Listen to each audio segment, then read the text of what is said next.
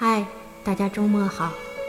今天我们来讲《魔法树顶的国度》第十四章——惊心动魄大营救。孩子们，思思仙女和月亮脸走在玩具之地弯弯曲曲的路上，边走边喊着平底锅先生的名字。平底锅先生耳朵有点聋，乔说。就算他被关在附近，也可能听不见我们喊他。即便如此，他们还是坚持继续往向前走，大声喊着平底锅先生的名字。从他们身边经过的玩具都惊奇地看着他们。你们为什么一直喊平底锅？平底锅？一个穿得很体面的玩具问：“你们是卖平底锅的吗？”“不是。”乔说，“我们在找一个朋友。”就在这时，思思仙女好像听到了什么动静，她抓住乔的胳膊，“嘘！”她说，“你们听。”大家静静地站在那里听，空气中传来一个熟悉的声音，那是一支古怪的歌。两只茶壶一个盖儿，两把勺子一个拍，两只手表一个带，海底都海。是平底锅。乔喊道：“只有平底锅会唱这种荒唐的歌，它在哪儿呢？”他们看了一遍，发现不远处有一座玩具士兵城堡。当然，这座城堡比普通的玩具城堡大很多。歌声好像就是从那儿传出来的。两只老鼠上灯台。两只蜜蜂飞过来，两只兔子不吃菜，海底都海。乔哈哈大笑起来，原来还有这么逗的歌。他说：“无法想象老平底锅是怎么把这首歌编出来的。歌声是从城堡里传出来的。”他一定被关在里面。大家观察着那座红色的城堡，士兵们在城堡里来回走动。吊桥已经拉起来，没有人能进出城堡。如果有士兵想出城，吊桥会放下来。士兵从桥上走出去后，吊桥会被再次拉起。嗯。平底锅肯定在里面。月亮脸说：“对了，别喊他的名字，都不要喊，不能让守城的士兵知道里面关着我们的朋友，他们会猜到我们想把他救出来的。”哦，我们想办法让平底锅知道我们来了吧？贝西说：“他会很高兴的，他一定愁坏了。”很不开心。我知道有一个办法可以告诉他我们在这里，而且不会让人猜到我们是他的朋友。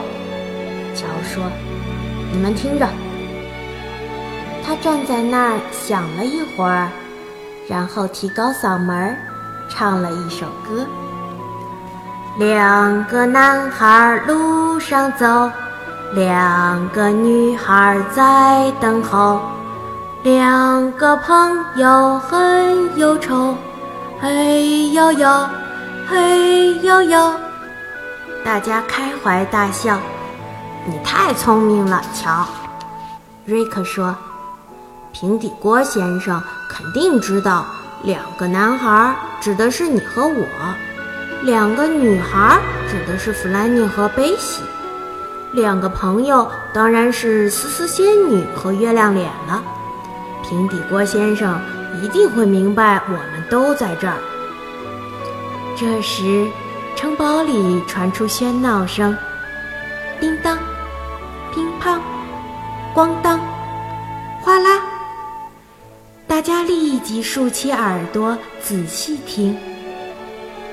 这是平底锅先生在跳舞，他想让我们知道他听见我们的声音了，也明白了我们的意思。乔说：“不过，现在的问题是，怎么才能把他救出来呢？”他们走在大街上，边走边聊，琢磨着如何营救平底锅先生。他们来到一家卖玩偶服装的商店前，服装店的橱窗里摆着一套海军服。乔盯着那套衣服，计上心头。我不知道他们卖不卖士兵的衣服。乔突然说：“月亮脸，把你的钱袋借给我，里面还有钱吧？”月亮脸把钱袋递给乔。乔走进那家商店，出来的时候，他手里拿着三套鲜红的卫兵制服，还有黑色的大头盔。来吧，他激动地说。我们去一个不会被士兵发现的地方。他们急忙穿过大街，来到一片田野上。几头玩具奶牛正在那里吃草。他们来到灌木丛后面。瑞克，你看这套衣服合不合身？乔说：“我们把这身衣服穿上。”可是，乔，你到底想干什么？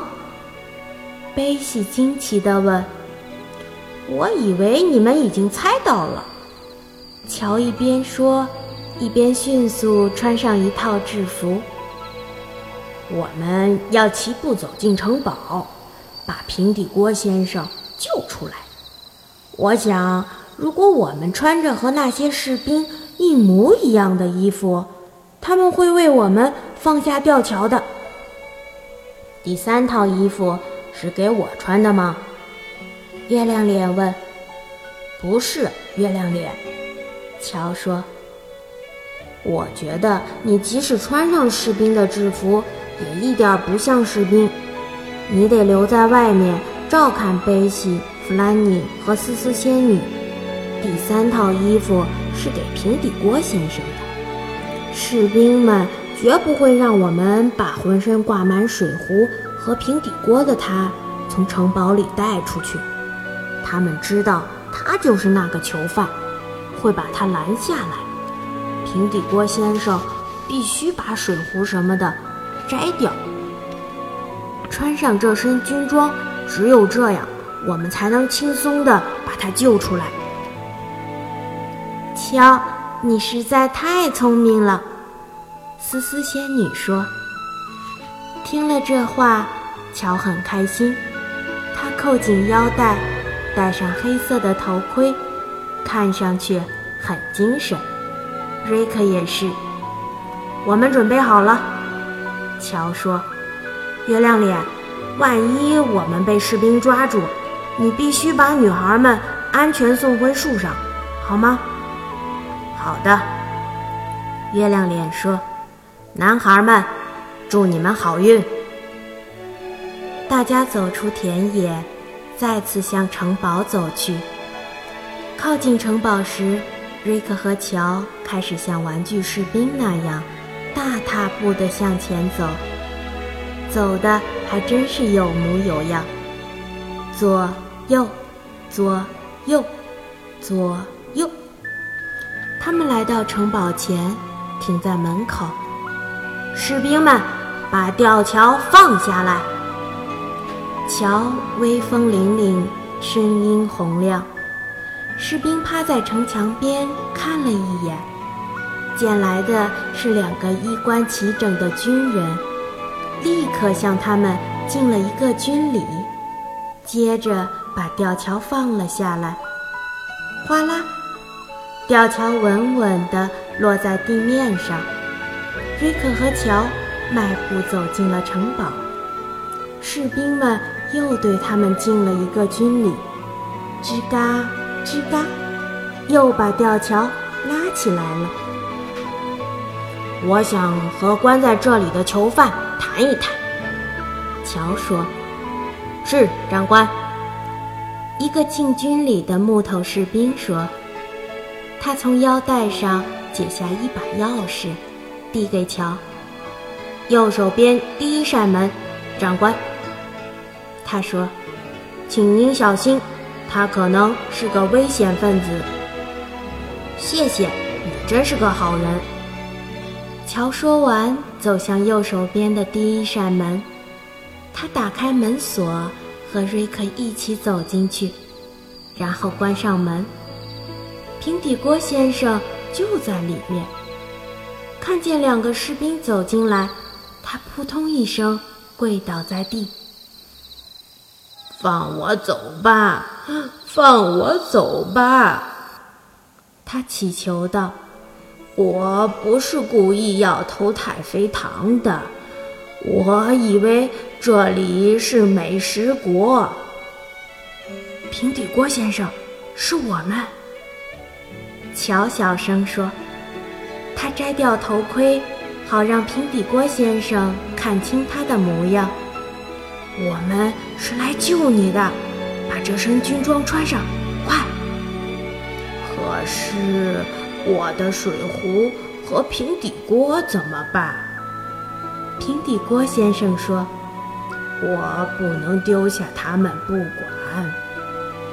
别犯傻了，你必须照着我们说的做。”乔说：“快点儿，瑞克，快帮他把那些东西摘下来。”两个男孩把平底锅先生身上所有的平底锅和水壶都摘了下来，又帮他穿好红色的军装。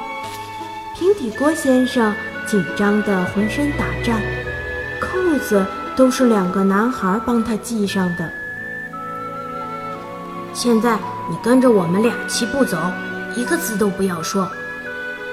平底锅先生穿好衣服后，乔对他说：“平底锅先生的水壶和平底锅堆在地上，他跟上乔和瑞克时，差点被这堆东西绊倒。”乔打开门，三个人迈步走了出去，步调一致，左，右，左，右，左，右。守卫的士兵看了看他们，以为是三位军官。乔对卫兵们喊道：“放下吊桥！”“遵命，长官。”一个卫兵答道。哗啦一声。吊桥放下来了，乔、瑞克和平底锅先生立即走了出去。